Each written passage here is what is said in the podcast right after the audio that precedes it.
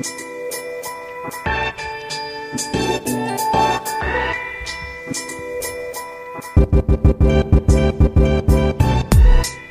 Hallo und herzlich willkommen zu Unboxing Agile, deinem Podcast für besseres Arbeiten von Daniel Reder und von mir, David Hilmer.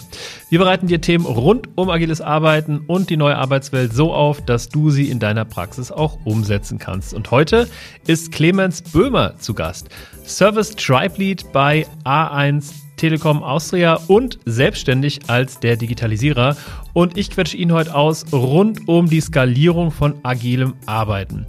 Passenderweise lautet der Titel dieser Folge also Squads, Tribes, Chapters von Spotify in die Konzernpraxis. Äh. Wir schauen mal, wie viel das wirklich mit Spotify zu tun hat und wie wir da eindringen können. Ansonsten würde ich sagen, herzlich willkommen, Clemens. Schön, dass du da bist. Hallo David, freue mich auch schon. Liebe Grüße aus Wien. Ja, Mensch, internationaler Podcast sozusagen. Ich war tatsächlich letzte Woche erst in Wien, habe mir die Stadt einmal angeschaut, war da zu einem Lego Serious Play Training und jetzt äh, werde ich schon wieder mit diesem Dialekt konfrontiert. ja, ich werde mich bemühen, auch, auch deutlich zu sprechen. Ich hoffe, du brauchst keine Untertitel, wobei beim Podcast wird das schwierig dann. das stimmt, ja. Also ich habe mich wirklich gewundert. Ähm, letztes Wochenende ne, zehn ähm, Österreicher, die da waren und mein Feedback am Ende des ersten Tages war, ich hätte nicht gedacht, dass ich euch so schwer verstehe verstehe, weil ich meine, das ist ja doch sehr ähnlich, aber wenn dann zwei Wiener zusammen in ein Gespräch ähm, sich verheddern und dann man versucht als, als Hochdeutschsprechender irgendwie dabei zu bleiben, dann wird es schwer. Aber genau, wir, wir sind ja, du bist ja, wir sind ja nicht, nicht untereinander mit zwei Wienern, sondern du, du bemühst dich, dass ich dich verstehe. Von daher, ähm, ja, freue ich mich, dass du da bist und ähm, dass du hier zugeschaltet bist und wir ja über skaliertes, agiles Arbeiten sprechen können. Ähm, meine allererste Frage wäre erstmal, wer bist du, was machst du? Ähm, erzähl doch mal den Zuhörern und Zuhörern so ein paar äh, Sätze über dich. Genau. Ähm, vielleicht der rote Faden von mir ist immer die, die Brücke zu bauen zwischen Technologie und Fachbereich. Ähm, Business-Anfragen. Das ist so quasi beschäftigt mich seit Anfang an meiner, meiner, Berufskarriere. Ich bin ein klassischer Betriebswirt, ähm, habe nach einer Zeit in, in der Beratung dann in den Konzern gewechselt, eben A1 und diverseste Funktionen äh, erfüllt in Form von Themen, äh, worum es geht, Technologie richtig einzusetzen, um einen Business-Mehrwert zu schaffen. Und äh, in der jetzigen Rolle bin ich Service Tribe Lead. Ich nehme an, da werden wir dann eh auch noch länger drüber reden, was das heißt, was der macht. Ja. Aber im Kern steckt da drinnen, ähm, die Digitalisierung zu nutzen, um unsere Customer Experience zu verbessern für unsere Kunden, dass die besser serviciert werden, äh, aber auch gleichzeitig auch effizienter zu werden. Ja. Es geht um ein mhm. Unternehmen, es geht um Effizienzsteigerungen und da bietet die Digitalisierung einige Möglichkeiten und da haben wir auch in dem Form ein agiles Setup gewählt aufgrund der Komplexität.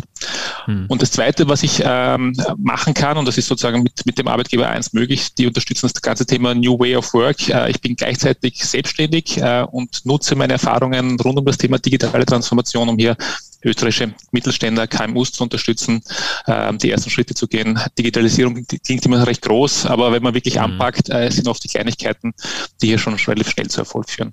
Das finde ich allein schon mal stark, dass du sowohl bei einem großen äh, Telekommunikationskonzern, ich glaube A1 ist wahrscheinlich die größte ähm, in, in Österreich, ne? Genau, genau. Dass, dass, du da einmal in so einem Großkonzern arbeitest und gleichzeitig eben, ja, selbstständig deine, dein, dein Ding machen kannst und auch das Ähnliches oder Gleiches, was du ja auch bei deinem Arbeitgeber dann machst, ne? Genau, da geht es auch sehr stark für mich persönlich, das ist meine, meine Energiequelle, ja, auch mein mhm. Purpose. Ich bin überzeugt von den Themen, ich bin überzeugt von dem, was Digitalisierung jetzt als Sammelbegriff möglich macht. Mhm. Ähm, und ich kann die Themen, ich sehe es im Konzern in der großen Dimension. Äh, wir haben wirklich den Vorteil, dass wir aufgrund der Ressourcenausstattung eigentlich mit den ganzen Top-Tools arbeiten können, die Expertise herankommen können. Ich sehe aber auch, wo es schwierig wird. Ja, und gleichzeitig in dem Mittelstand sehe ich das, das ist die umgekehrte Welt, wo man mit weniger Ressourcen recht hands-on, ähm, sehr nah am Kunden arbeitet, äh, sozusagen, wo oft der Geschäftsführer ja quasi wirklich da genau die Schnittstelle ist. Und, und das ist das wiederum, was mir auch den meinen persönlichen äh, Feedback-Loop sozusagen anfeuert, ja, um da immer besser zu werden. Okay, ja, ja, cool.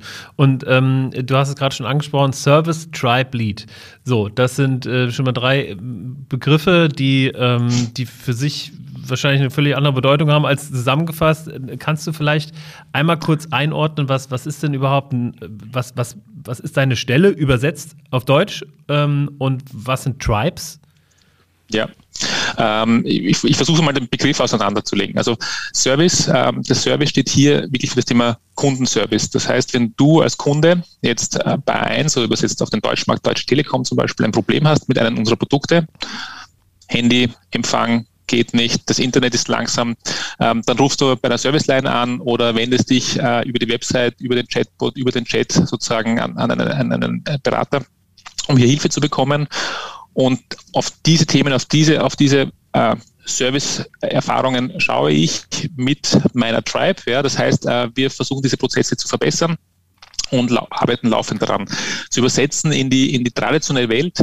Es sind sozusagen alle Projekte, Aktivitäten, um Prozessverbesserungen voranzutreiben, um Veränderungen in, in die Organisation reinzubringen. Das heißt, ich unterstütze, also mein Kunde, ja, mein Kunde im Endeffekt in der Organisation ist, sind die vielen Mitarbeiterinnen und Mitarbeiter, die tagtäglich das Telefon abheben, um unseren Kunden zu helfen, um denen das Leben leichter zu machen, indem die Systeme besser mhm. funktionieren, mhm. indem äh, Prozesse automatisiert werden, indem Informationen einfach klarer aufbereitet werden. Aber äh, würde das heißen, dass du Abteilungsleiter von der Abteilung Service bist also in der. In ähm, der nein, ich, bin, ich würde eher sagen, wie eine Stabstelle, wie eine Stabstelle von, ah, okay. der, von, von dem Servicebereich, genau.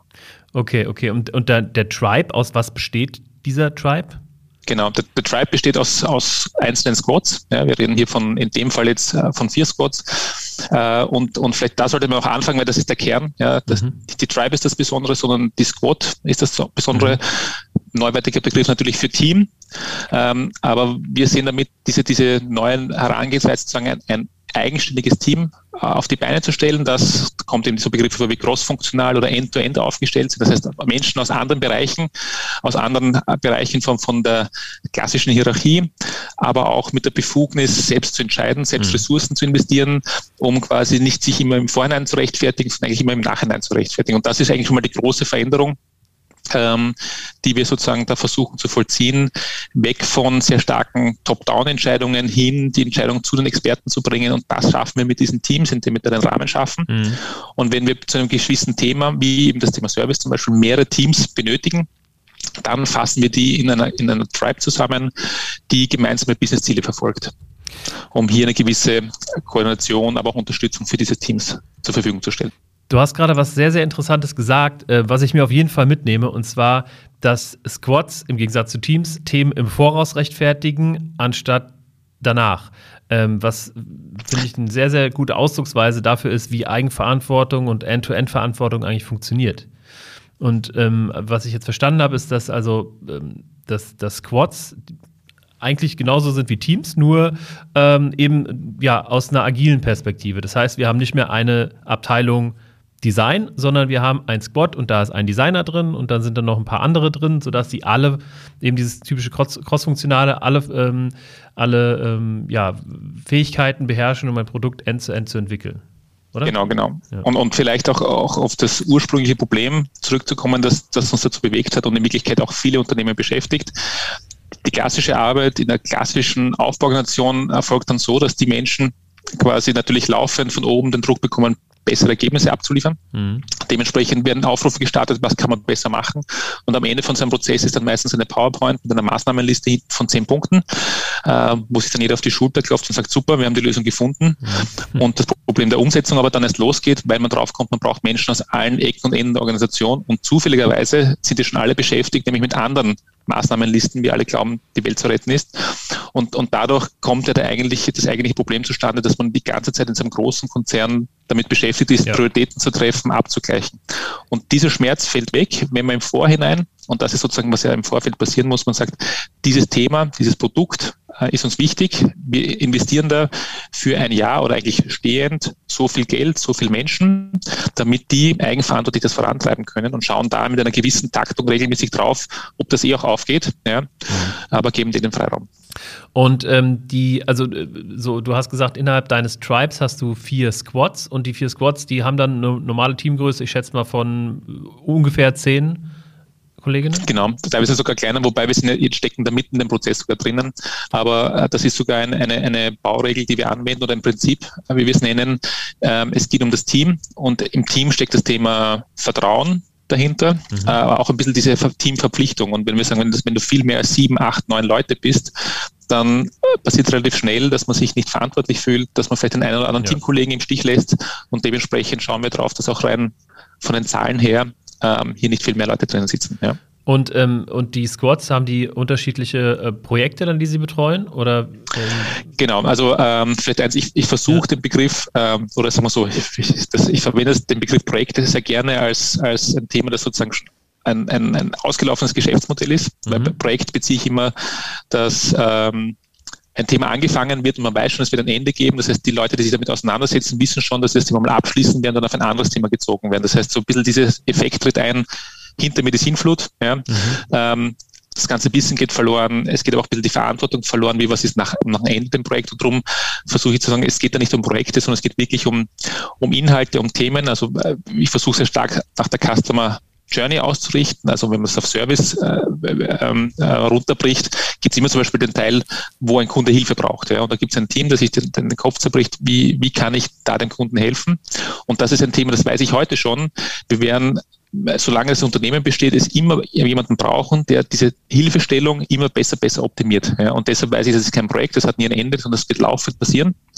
Und dementsprechend werden so die Themen eingekippt. Okay, okay. Okay, verstehe. Und ähm, jetzt haben wir neben den Squads und Tribes noch die Chapters. Was, genau. Wie reihen die sich dann ein in diese Hierarchie, sag ich mal?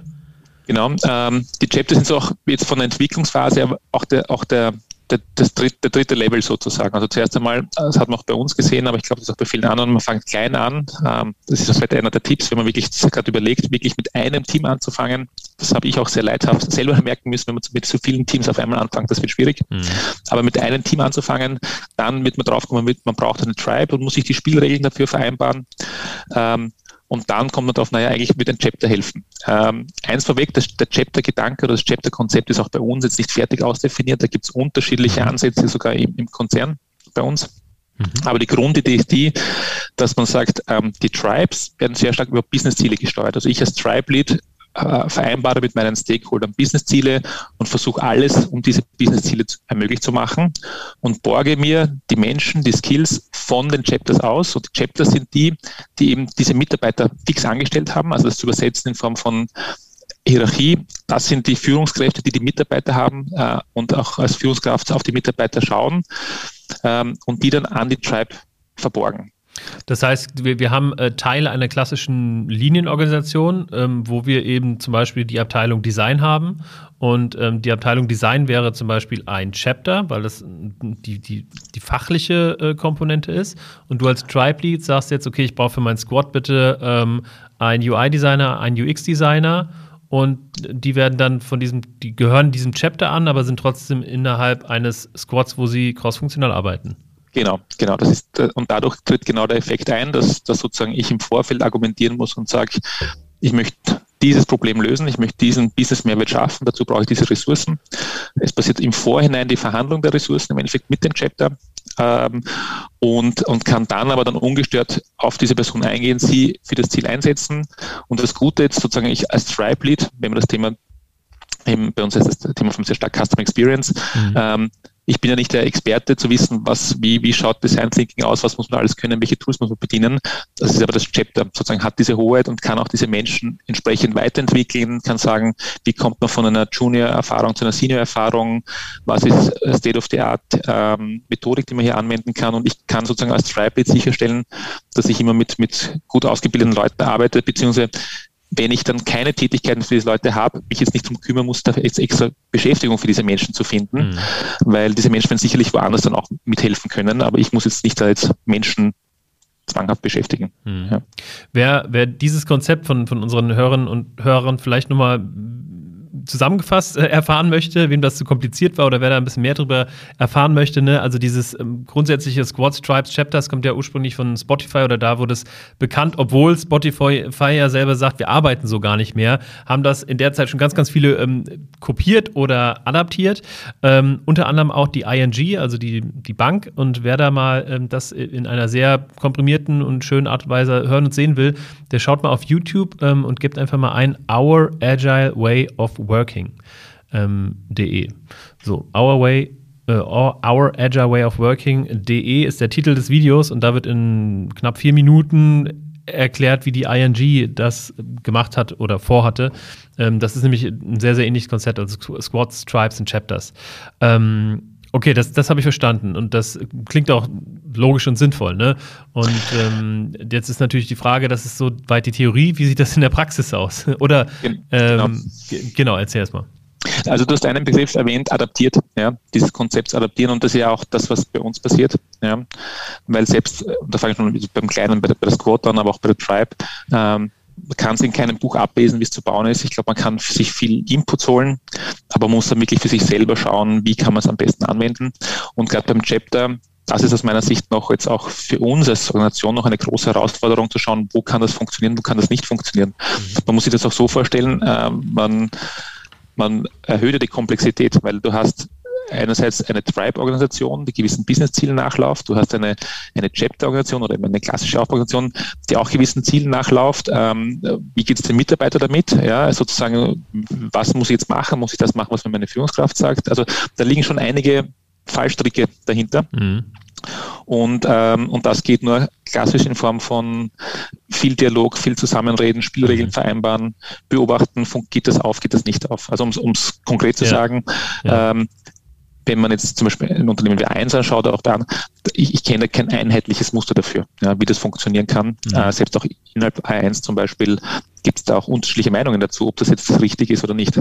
Das finde ich ähm, tatsächlich, also ich beobachte das in unserem wesentlich kleineren Unternehmen als A1, ja, wir sind irgendwie zwölf Leute, beobachte ich das auch, dass, dass, ähm, dass, dass man es nie schafft, ein, ein System, ein, ein, eine Prozesslandschaft oder Regeln zu etablieren, die einfach funktionieren. Ne? Also dadurch, dass, dass wir Menschen ja komplexe Wesen sind, ändert sich jeden Tag irgendwas an den, äh, an den Rahmenbedingungen, an den Menschen, an den an, an Umweltfaktoren und und und, sodass man eigentlich immer ähm, in der ständigen Weiterentwicklung sich befindet und deswegen halt auch, egal welches äh, Framework man jetzt anwendet, es immer irgendwie angepasst werden muss, noch ständig angepasst werden muss, weil es, weil es so, sonst nicht funktioniert. Ne?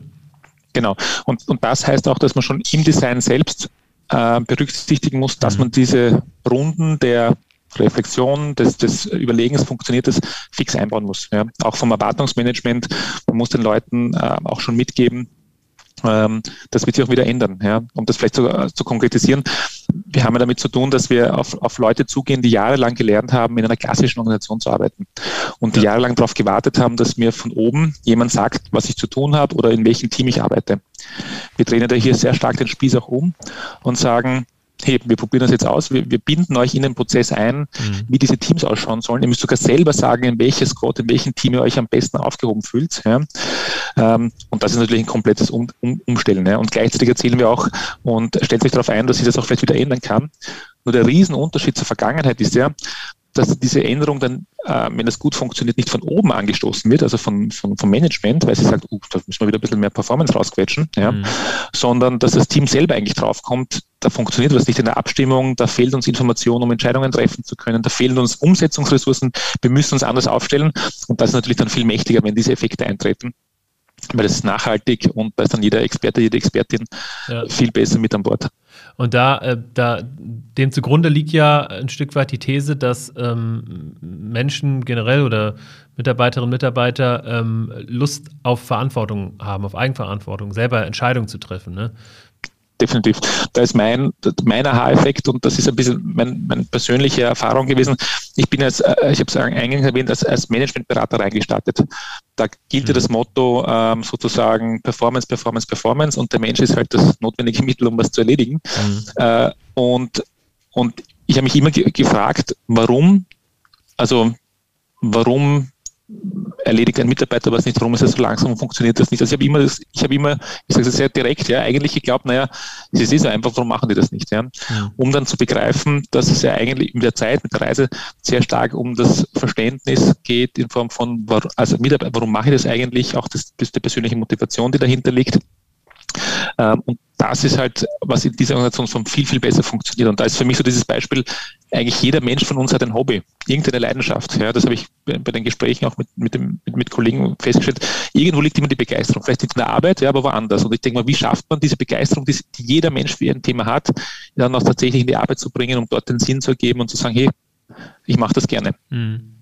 Ja, ja, das, das finde ich Finde ich klasse, finde ich klasse. Ähm, jetzt würde ich ganz gerne noch mal einmal ähm, von einer anderen Seite aus starten und zwar von der Seite, wie ihr überhaupt oder wie A1 darauf gekommen ist oder, oder warum sich das, das Unternehmen dazu entschieden hat, von klassisch in Richtung agil, in Richtung dieser, dieser äh, Squad Stripes Chapter Geschichte zu gehen.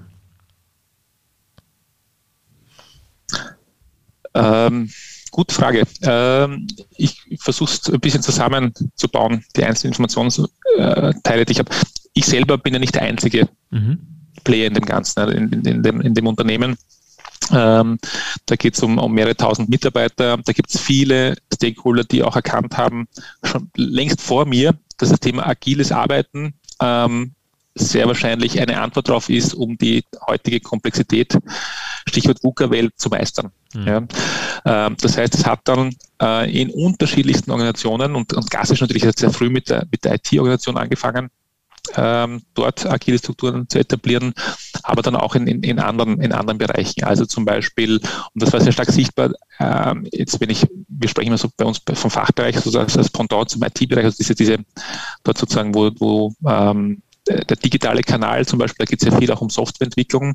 Das war auch ein sehr früher Bereich, der sich angefangen hat, agil aufzustellen, weil es aufgrund der Fragestellungen, aufgrund der Umsetzungsart sehr dafür geeignet hat. Und, und so ist dann mit der Zeit sozusagen das wirklich Schritt für Schritt gewachsen. Aber, und ich glaube, das ist auch sicherlich einer der Erfolgsgeheimnisse, weil es top-down auch quasi als Lösung anerkannt wurde und auch unterstützt wurde. Das heißt, es wurde vom Management, also wirklich konkret vom Vorstand gesagt, hey, wir wollen agil werden. Es gab zum Beispiel auch einmal eine zentrale Organisation, die hier als, als Drehscheibe gedient hat, um Informationen zu vermitteln, um zu kommunizieren, um sozusagen hier die, die wenig, die da angefangen haben, ja, damit die nicht aufgeben im großen Konzern, auch ein bisschen zu vernetzen, damit sie Energie ähm, schöpfen können. Ähm, das wurde immer von, vom Management unterstützt. Und, und, und so hat sich das mit der Zeit von selber eigentlich entwickelt. Heißt das, dass ähm, der, der gesamte Konzern äh, in äh, agilen Strukturen arbeitet oder gibt es noch Teile, die, die sehr klassisch arbeiten? Ähm, es ist so, also wenn man von Konzern spricht, bei uns ist so, es gibt äh, eine Gruppenorganisation und es gibt Länderorganisationen. Ich habe jetzt sehr stark einen Blick auf auf ähm, eine Länderorganisation Sicht, also quasi ich spreche jetzt speziell von Österreich und, und da ist sozusagen Teile der Funktion sind sozusagen hier agil aufgestellt und Teile auch gar nicht. Ja, also um konkret zu nennen, gerade sehr operative Bereiche, also wirklich, wo es dann wirklich um die eigenen, um die eigentlichen Anrufe auf der Serviceline zum Beispiel geht oder ähm, im Shop, wenn es darum geht, im Kundenkontakt, äh, so weit sind wir zum Beispiel noch nicht, dass wir hier sagen, okay, wir können agile Strukturen helfen aber halt irgendein Stabstellen, Projektebereich, da sind wir, sind, sind wir voll dabei. In der Gruppe schaut es ein bisschen anders aus. Aber da hätte ich vielleicht eine, eine, eine, Anekdote, weil das Thema agiles Arbeiten ist ja auch schwer zu greifen. Was heißt das? Wann, mhm. wann bin ich agil? Ähm, wann, wann, gilt das? Ja? Und da ist, bis, das hat sich entwickelt, mein Leitsatz, sobald ich sage, ich bin agil, bin ich schon nicht mehr weil es ja eigentlich auch eine laufende Entwicklung ist, sich dann aufzustellen. Mein, mein, meine erste Erfahrung zum Thema Agilität war ähm, klassische Falle, die Rebranding-Falle, wie ich sie nenne.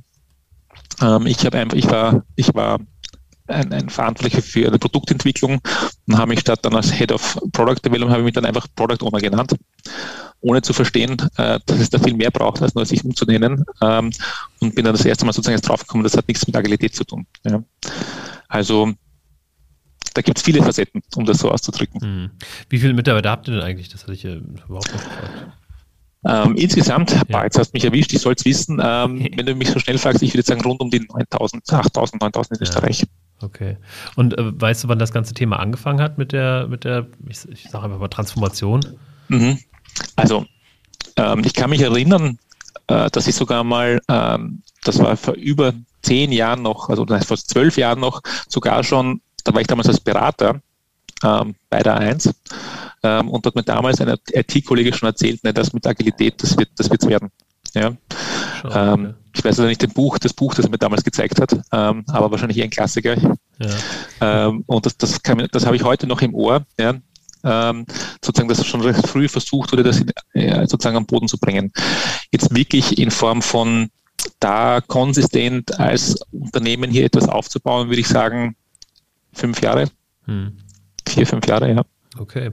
Und ähm, also nutzt ihr bestimmte Frameworks oder, oder gebt, ihr, gebt ihr dem, dem Kind einen Namen oder sagt ihr einfach, ja. nee, wir arbeiten so in Squad Stripes, Chapters, fertig? Ähm, also es geistern da und dort immer wieder Frameworks durchaus. Mhm, mhm. ähm, aber ich glaube, wir haben es geschafft, hier wahrscheinlich uns dem einen oder anderen Framework zu bedienen, aber uns nicht dogmatisch einem Framework zu verschreiben. Weil was, was ich schon erlebt habe auch ist, äh, je nachdem, wie man die Themen angeht, ist, da kann es dann auch klassisch so wirklich so Glaubensdiskussionen gehen. In Form von, man muss diesem Framework folgen und man muss das so machen, etc.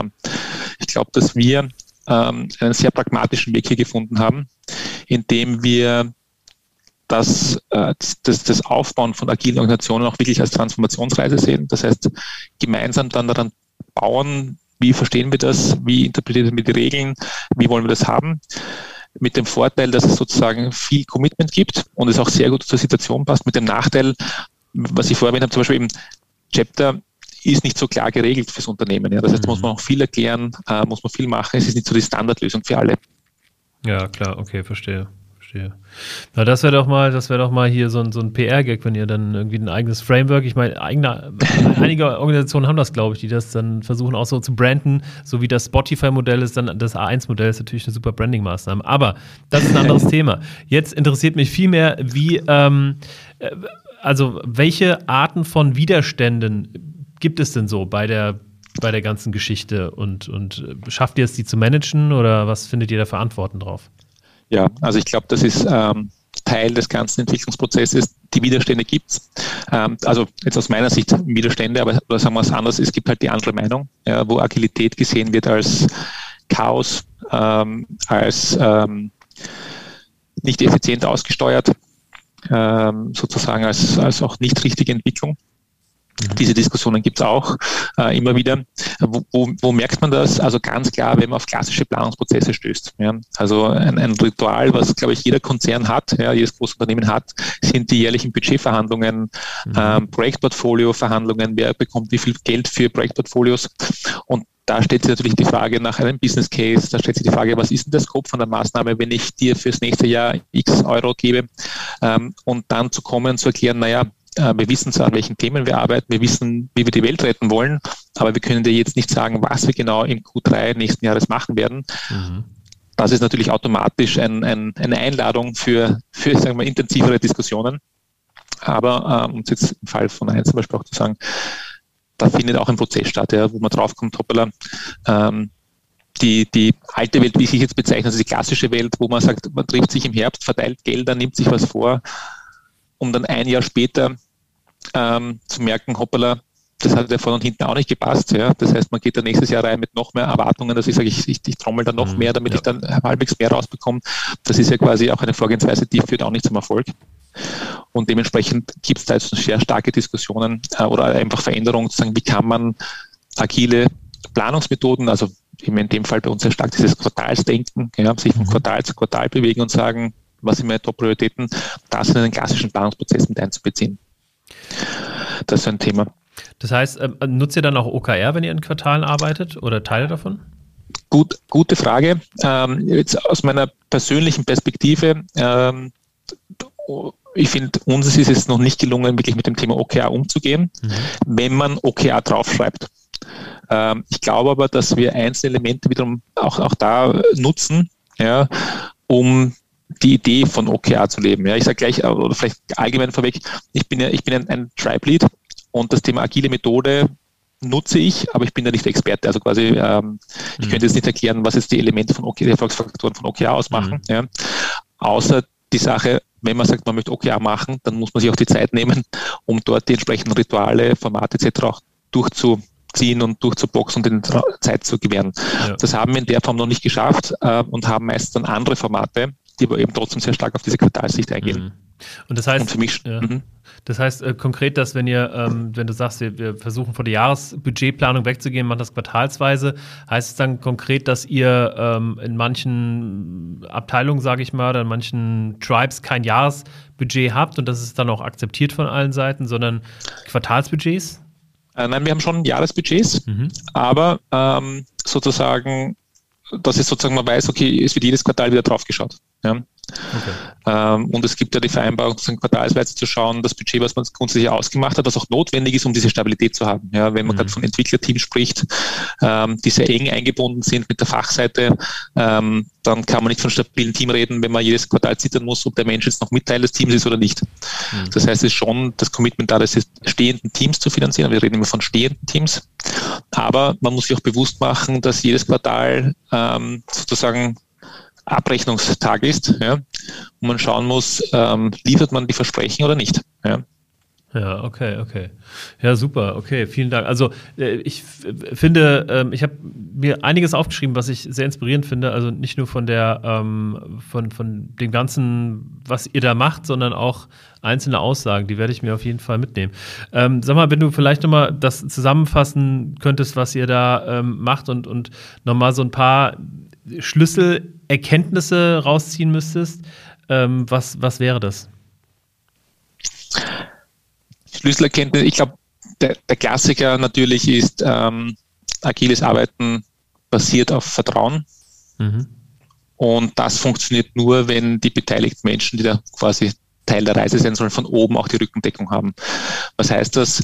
Ähm, hört man natürlich oft, aber das, wie fühlt sich das an, dass halt dann die entsprechenden Vorstände äh, Manager etc. nicht bei jeder Kleinigkeit gleich umfallen und sagen, puh, aber eigentlich das dringende Thema hätte jetzt auch noch, können Sie das bitte geschwind machen, ja, mhm. sondern wirklich lernt, anders zu formulieren, ja, wie, wie an Teams herangegangen wird, dass man weggeht von, könnte bitte das machen oder ich will, dass ihr das macht, hin zu, hey, das sind unsere Ziele, wie schaffen wir das? Ja? Mhm. Und, und dass da nicht gleich die klare Antwort kommt und nicht vielleicht immer gleich die, die Maßnahme gesetzt wird, die man sich vielleicht als Führungskraft oder als Manager erwartet, ja, das muss funktionieren. Ja, ja. Das ist so die, diese eine der Erkenntnisse. Das zweite ist, äh, würde ich sagen, das, was ich auch schon erwähnt habe, ist das Thema diesen Reflexionskreislauf, dieses sich überlegen, ähm, funktioniert das, den fix in, in die Transformation mit einbauen. Ja, mhm. weil ähm, das aus meiner Sicht eben ein, ein, dieses alte Muster, ich plane, was bis etwas perfekt ist und kommuniziere dann raus, das funktioniert nicht mehr. Ähm, aber nicht zu verwechseln mit, wir generieren da jetzt Chaos, laufen los und schauen, was passiert, sondern schon einen Plan haben, den gut abgestimmt in Form von wirklich Workshops, Moderation etc. mit, mit allen betroffenen Seiten committed auf die Reise schicken, aber auch mit der Gewissheit, dass man dann zum vereinbarten Zeitraum auch wieder drüber schaut. Ja, das sind, das sind sicherlich zwei mhm. Keypunkte, die da, die da zum, zum Erfolg schauen. Ja. Und das dritte und vielleicht Wichtigste aus meiner Sicht, weil das ist das, was mich persönlich auch sehr stark jetzt auf der, auf der persönlichen Ebene abholt, das, das war dieses Erlebnis, dass man Experten-Know-how endlich die Stelle geben kann im Entscheidungsprozess, die eigentlich dem zusteht. Ja. Und damit sozusagen das, diese Motivation, die Begeisterung der Experten wieder auch von sich herausholt. Ähm, um da auszuholen, äh, von einem großen Unternehmen ist oft das Problem, dass man halt durch, aufgrund der Hierarchien ähm, die Experten natürlich relativ weit unten in den Entscheidungsprozess reindrückt, ähm, die oft nicht das Gehör bekommen oder aus irgendwelchen anderen Gründen halt dann anders entschieden wird. Und das ist mit der agilen Struktur dann doch möglich, hier Experten wieder die Stimme zu geben, weil sie eben selbstverantwortlich in diesem Teamverbund ja, diese Entscheidungen treffen können und damit auch wieder den Sinn darin sehen, Experte zu sein. Ja, weil was ja. macht Sinn, Experte genannt zu werden, wenn man das nicht beeinflussen kann? Ja, ja, stark. Das, das finde ich auch einen ganz, ganz wichtigen ähm, Faktor, denn ähm, und auch eine wichtige Grundlage von, von agilem Denken, die oft vielleicht nicht, nicht sehr offensichtlich da, daherkommt. Und vielleicht, wenn ich noch ergänzen darf, weil es, es klingt jetzt so schnell dahergesagt, ja, wo Experten mehr gehört etc., weil, weil wenn Menschen damit überlegen, mache ich das, macht das Sinn, ja, warum geht das jetzt plötzlich, warum geht es nicht vorher, ja, weil es geht nicht darum, jetzt einfach eine Veranstaltung zu machen und dann den, ein Mikro in die Hand zu drücken und sagen, was würdet ihr tun, ja, sondern es geht wirklich darum, dass, dass es ein Team gibt, das das Geld hat und sagt, wenn das das Richtige ist, dann bauen die das, dann machen die das.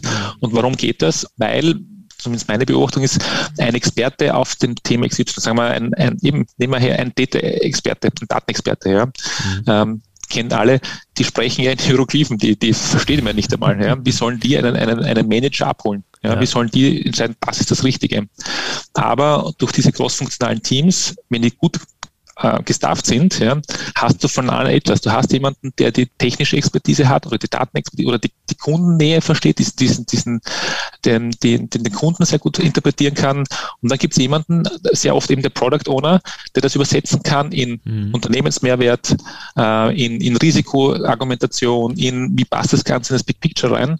Und der nimmt sich die Zeit, mit dem Experten das so zu verdeutschen, ja, dass man das übersetzen kann für die Stakeholder. Und, und das passiert in einer Squad eher als in einer Aufbauorganisation, wo halt die Experten unter sich sitzen und dann darüber reden, wie blöd das andere Team ist, weil es das nicht versteht. Ja, mhm. und dann jedes Mal immer nur zur Führungskraft gehen können und sagen, na, können Sie nicht mit den anderen darüber reden? Das ist blöd. Ja. Mhm. Vereinfacht gesagt. Ja, ja. Sag mal, äh, ich hatte vielleicht noch eine Frage, die da so ein bisschen dran anknüpft. Ähm, wie viel Agile Coaches oder Rollen in, ah, in der Richtung ja. habt ihr denn? Ja, ähm, mengentechnisch kann ich es nicht sagen.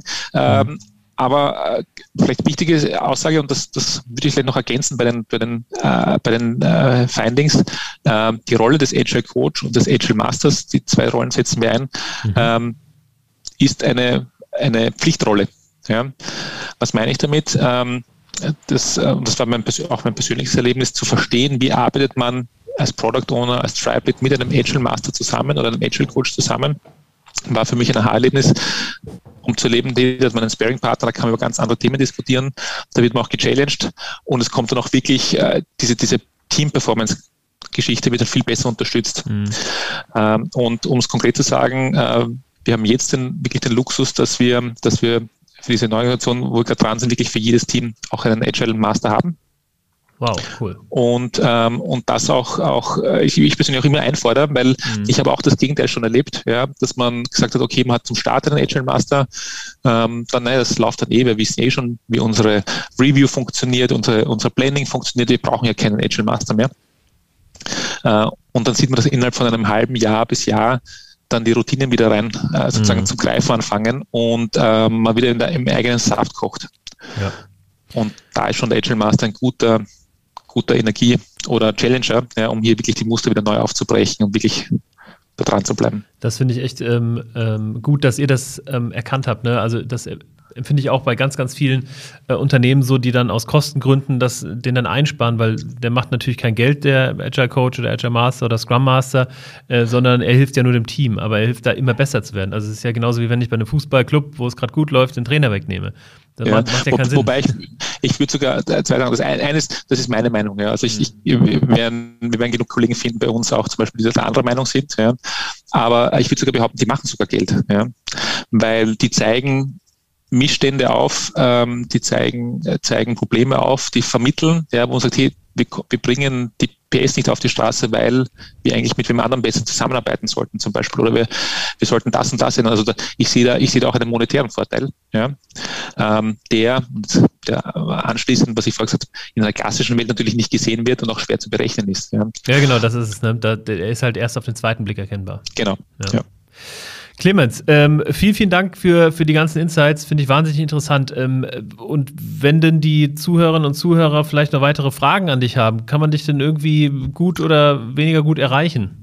Ja, der Klassiker natürlich über LinkedIn. Das ist das Beste. Mhm. Ähm, gerne vernetzen. Ähm, vielleicht kurz auf, den, auf den Podcast äh, hinweisen, weil ich sozusagen da eher wählerisch bin bei den, bei den Annahmen mhm. ähm, oder Nachricht schicken. Das ist sicherlich der schnellste und einfachste Weg. LinkedIn Clemens Böhmer und los geht's.